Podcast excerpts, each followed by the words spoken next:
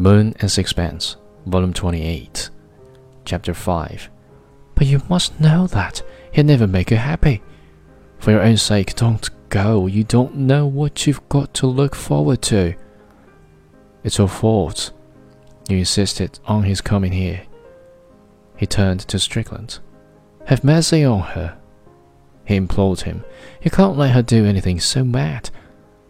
She can do as she chooses, said Strickland. She's not forced to come. My choice is made, she said, in a dull voice. Strickland, injurious, calm robbed Stroeve of the rest of his self-control. Blind rage seized him, and without knowing what he was doing, he flung himself on Strickland.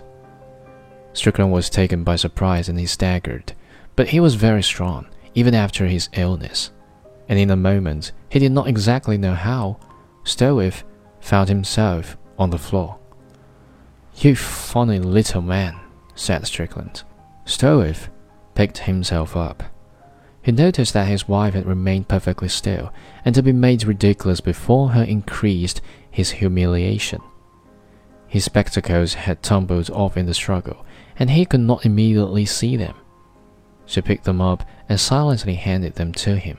He seemed suddenly to realize his unhappiness, and though he knew he was making himself still more absurd, he began to cry. He hid his face in his hands. The others watched him without a word. They did not move from where they stood.